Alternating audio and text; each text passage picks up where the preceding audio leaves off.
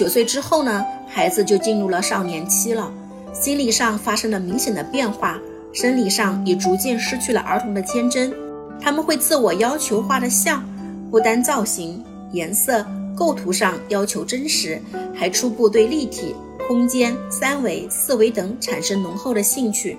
孩子的写实时期到来了，他们逐步追求怎么在平面上。通过合理的空间透视关系去描绘接近于视觉真实的形象，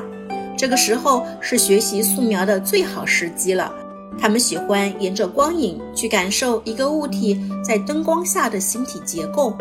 亮面、暗面、投影、明暗交界线如何交相辉映。小小的一支铅笔画出来的作品，形象细腻逼真，时不时会投来羡慕的眼光。这个时候，如果通过专业的色彩、素描等训练，能快速的提高孩子的观察能力、分析能力、表现能力以及细节的刻画能力。那这个时期，爸爸妈妈们有机会多带孩子们到艺术的展览馆、美术馆、博物馆等，近距离的感受并欣赏作品，零距离与艺术家对话，开拓眼界和视角，提高艺术审美和格调。